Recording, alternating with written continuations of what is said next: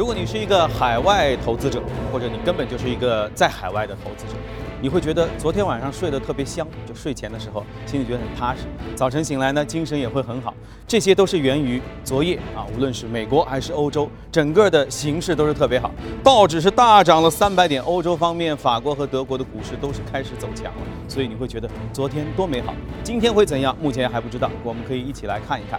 另外呢，在接下来栏目当中，我们会和嘉宾再来聊一聊在 CES 上的这些新奇的玩意儿。我们特别要关注的是无人驾驶汽车。啊，不应该叫自动驾驶汽车。坐上车说一下，去广电大厦。于是过了一会儿，你们就到广电大厦。来，接下来让我们进入从华尔街到陆家嘴。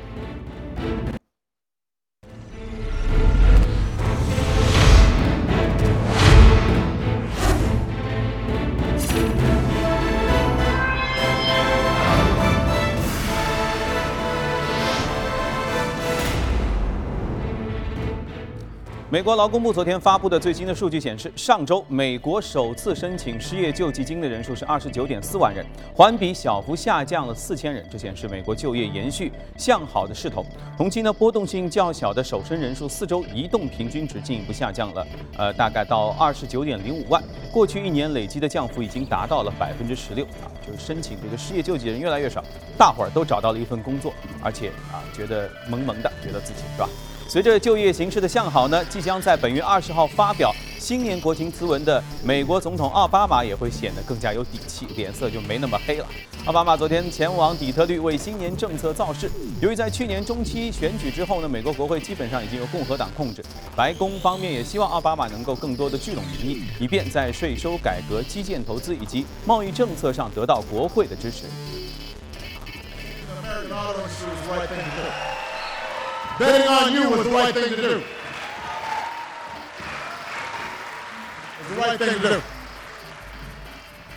And that bet has paid off for America because the American auto industry is back. 看奥巴马，其实他的语音面貌依然是很有感染力，可是你看得到他真的是瘦，最近好瘦啊。 下面视线转向欧洲，英国央行昨天发布今年第一次利率的决议，宣布维持基准利率在百分之零点五不变，并且保持量化宽松的规模不变。决议是符合市场的预期。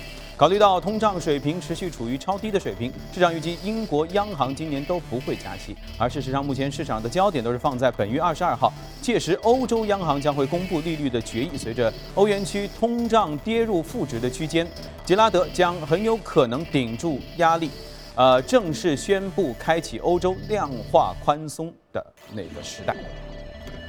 而或许正是因为有这样的期待，欧洲股市昨天出现了集体的暴涨。德国的 DAX 和法国的 CAC 四零的指数都是上涨超过了百分之三，而英国富时一百的指数涨幅也是超过了百分之二点三。好，浏览完宏观方面，我们就来看一看昨夜美股收盘的表现。就像我们前面说到的，昨夜美股收盘的情况是让人非常高兴的。道琼斯 是上涨了百分之一点八四，一万七千九百零七点八七；纳斯达克上涨了百分之一点八四，啊，标准普尔指数也是上涨了百分之一点七九，二零六二点一四点。可以预计的是，我们接下来要连线我们记者葛威尔的时候，你会看到他笑眯眯的脸。来，我们来看一下。早上这天，美股市周四继续大涨的步伐，包括材料、能源和科技板块的涨幅都超过百分之二。当天，芝加哥联储主席 Charles Evans 表示，美国的通胀率可能直到2018年才能够达到美联储设定的百分之二的目标，而他本人则建议联储在2016年以前都不要升息。他的这一超鸽派的表态固然不能够代表美联储目前大部分的观点，但至少再次提醒了投资者，美联储不会过快过激的去调高利率。而在周三美联储公布的议息会议纪要当中呢，提醒投资者要关注外部风险，也令市场更为的呃紧张。目前日本、欧元区是不是会有新的刺激措施推出？特别是在欧元区的 CPI 数据出现下跌之后，是不是会加大刺激的步伐？昨天我们在这个时间段还说到了美股的开门黑，就是新年开门黑啊，不算是一个正常的现象。果然，从这个这个昨天开始，一路就开始向好了。不过，这和呃连续油价的第二天的上涨，是不是也有一点小小的关系呢？接下来我们就要坐下来和嘉宾一起来聊一聊。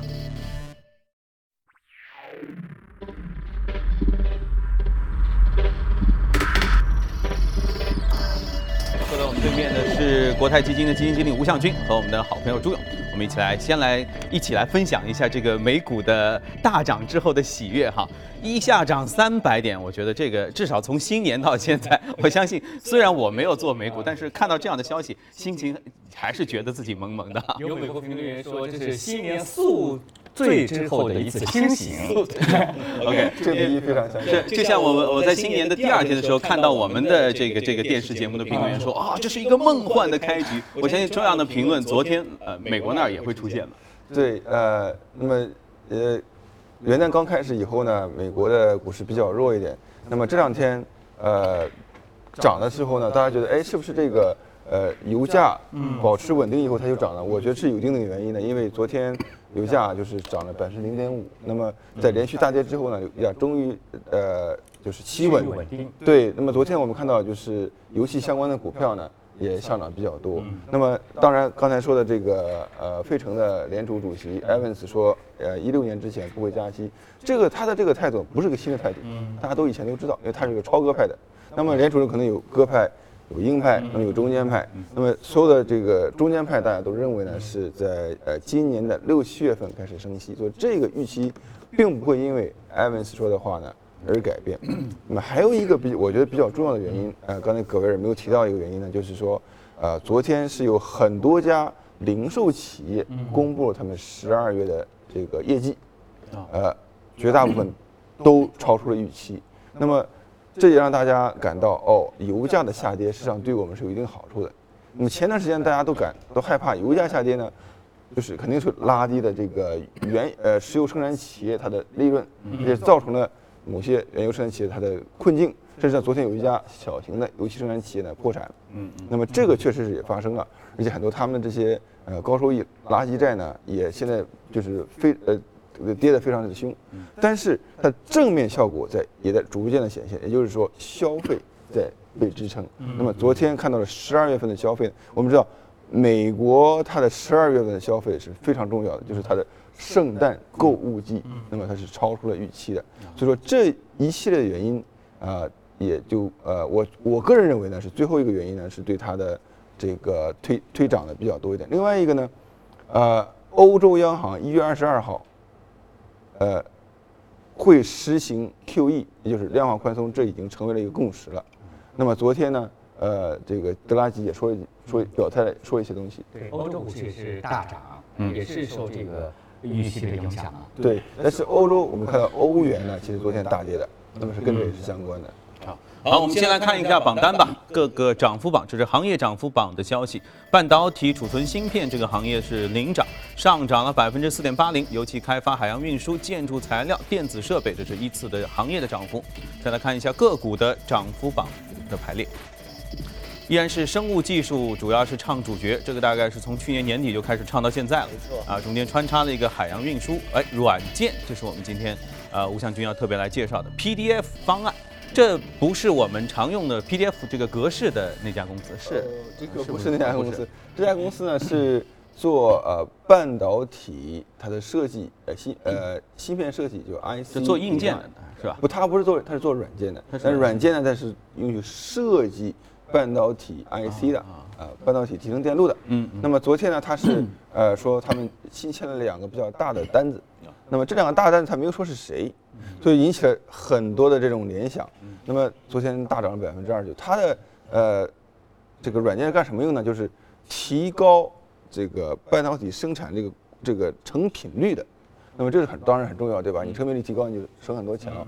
那么呃，就是它到底签的家是谁？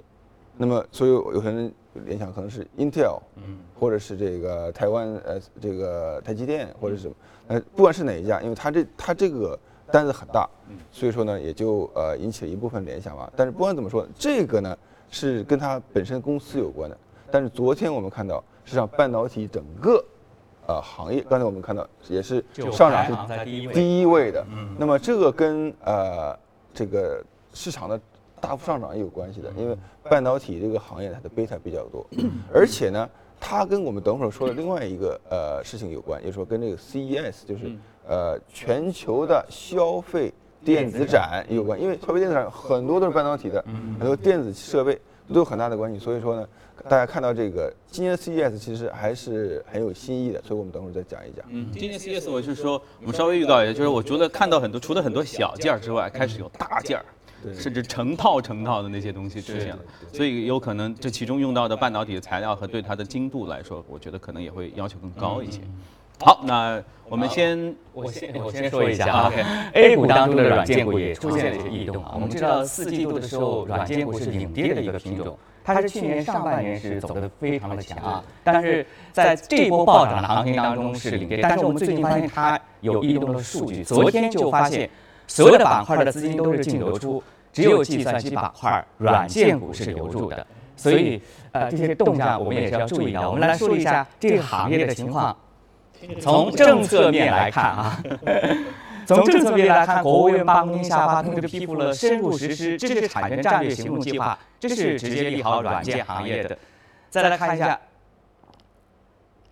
软件行业近年来的业绩变化啊，我们看到去年的上升幅度非常的明显，百分之二十二点六八三季度的情况，跟之前有了个跳升的走势。再来看一下其他的一些数据，公司年报预告的情况，业绩增长的三十家，三十家增长的公司当中，最低的增长幅度也达到百分之二十，业绩不错。再来看一下我们梳理的。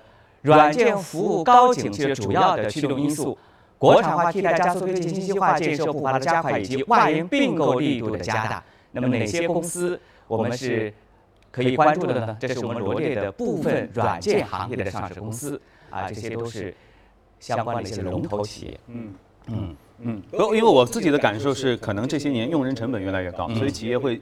更注重在自动化，在软件方面它的一种优化，因为这些可以让呃它它总体的这个成本的控制会变得更好。嗯，好，嗯，今年主要还是国家推行的这个软件的国产化，对这些企业非常的有刺激。嗯，好，可以大家一起来关注一下。我们稍事休息，广告之后回来继续跟您聊。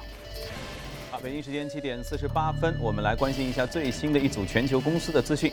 渣打银行昨天宣布将关闭大部分全球股票业务，并且在零售银行部门裁员大约是四千人。预计此举将会在二零一六年节省银行大约一亿美元的开支。香港地产大亨李德义昨天宣布向他的母校美国麻省理工学院捐款一点一八亿元美元，以创办一所房地产企业的实验室，并且以以李德义的名字来命名。而1.18亿美金也会成为 MIT 建校历史上收到的最大的单笔捐款之一。李德义在2014年的福布斯香港富豪榜上是排名第十八位，身家大约是29亿美元。保时捷昨天宣布了，公司在2014年中总共销售接近了29万辆的汽车，环比增长17%，创出了历史新高。主要原因是公司新推出的运动型的多功能轿车叫 Macan，这个一个小型 SUV 吧，或者中型 SUV，呃，这个销售是非常突出的。此外，保时捷还表示，卡宴在中国市场销售依旧良好，销量大涨了超过百分之二十五啊！这个我们在街上经常能看到这个车。啊，既然说到汽车，我们来看看如火如荼正在举行的电子消费展上的一些超级的新车，来看看。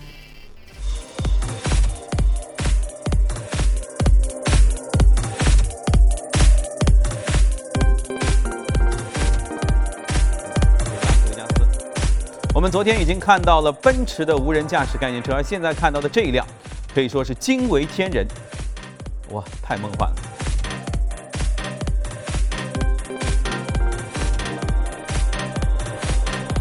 而相比之下，另外一个德国汽车品牌奥迪说是实力派。奥迪本次拿来参加消费展的是全新研发的叫 A7 自动驾驶汽车。值得一提的是，奥迪这次的新车是专门是从位于硅谷的研发中心用自动驾驶模式自己开到拉斯维加斯，啊，居然它没有走丢，啊，行程要上千公里，可谓是实力非常坚强。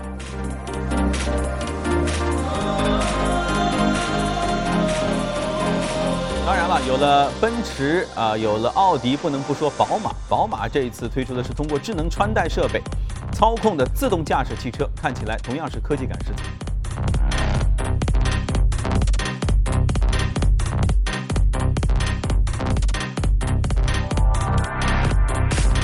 另外呢，再来看一看消费展上其他的产品，比如索尼推出的史上最薄的 4K 级的电视，厚度仅为两厘米，啊，真的是很薄。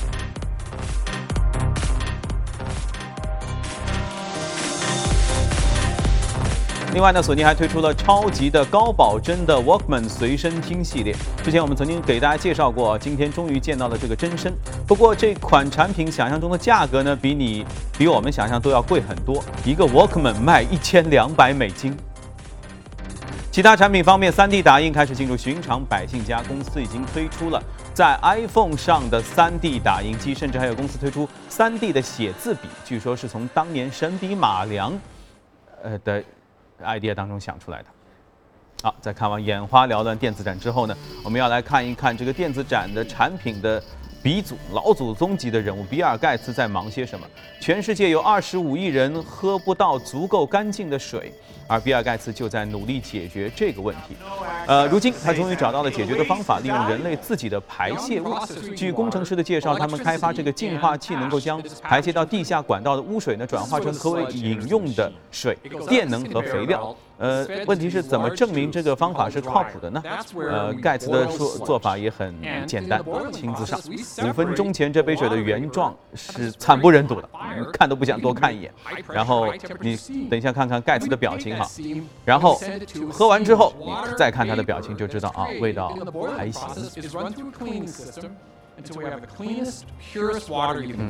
比尔盖茨目前身价是一千亿美金啊，这样一个一千亿美金的富豪。啊，他要喝了，他要喝了，还在这样亲身的为全世界做出贡献，让人钦佩啊。笑成那样，我个人感觉也好喝不到哪里去，是吧？它味道肯定是有一点，只是比原先那个要好一点。好，那我们继续回来啊，和嘉宾来聊一聊。我们一定要来说到这个 CES 当中的无人驾驶汽车。前面我还脑补的一个画面，那辆奥迪车不是自己开的吗？警察发现了，警察拦下来，美国警察嘛，是吧？来来来，停着，来先生出示有，但美国敬不敬礼我不知道，请出示您的驾照。你看人呢？没人，哎，这个太有意思了啊！无人驾驶这个吴先生肯定也很关注啊。对对，这个确实是我们看到呃，奥迪、奔驰、宝马三大巨头同时推出了这个无人驾驶汽车，都是在同一个时间，都是在 A 呃这个 CES 上面推出的，说明呃这个确实是一个远期发展的一个方向。当然，无人驾驶汽车呢，我们看到。奥迪和奔驰呢是完全无人驾驶的，就是说没有任没有人的，不需要人的，嗯，它就是从 A 可以开到 B 啊，这么一个也也是证明是可以的，嗯。那么像呃宝马呢就没有这么激进，呃，它的这个呃所谓的呃智能汽车呢，就是说呃包括很多的功能啊，不是完全的无人的，它怎么样呢？是呃有这种呃自动的刹车系统、减速系统，就是有危险了我帮帮你减减速啊。那么还有呢，我帮你停车。啊，还有什么其他的各种各样的自动的，这这种呢是更加实用的。所以说，呃，这我觉得啊，可能从法规方面、各个方面到全球呃能够允许完全自动驾驶的，可能还有十来年的时间。嗯，对。但是其中中间的步骤，我帮你去减速，帮你去呃这个换道的时候，发现旁边有没有车，怎么样去？呃，这个帮你更加安全的驾驶，这种呢是非常非常有用的，可行性就更高了，尤其是女司机，呃不要这么说。哎，所以说呢，这个呃，其实我们可以看到，呃，最早的这种无人驾驶呢，就是说奥迪的这种平行趴车，对吧？这个早就有了，已经运用到实际的这个生活中去了。那么现在渐渐的也有这种呃减速的、呃换道的，这个现在也运用到现在的。那么这个宝马今呃今呃这次使用的是一个跟这个手机 APP 结合的，说我找一个停车场，停车场里有有哪个地方有空位啊，自己去停进去，它都可以自己做啊，这还是还是可以的，因为它不在路上走，所以说还我觉得从这个法规方面还是可以的。嗯，那么呃其他的像这个奥迪的 Pre 呃这个 Prologue，呃还有呃奔驰的叫 F 零幺五都是全新的概念车。那么，呃，奥迪的 Prologue 它这次它有不同的版本。那么这次这个版本是无人驾驶，但是它的呃有人驾驶的这个版本呢，实际上呃是很快就会上市的。但是那个奔驰的 F 零幺五，那么这个全新的这个无人驾驶的汽车这种，他说这个驾驶员呢可以转过来到后边去，跟后边的这个后边的人去聊天、喝水、喝茶、吃饭、打麻将。哎，对，这个呢可能就有一点时间了啊。之前都是一些概念啊，比如说谷歌啊、Mobileye 这些公司推出一些概念车，现在是。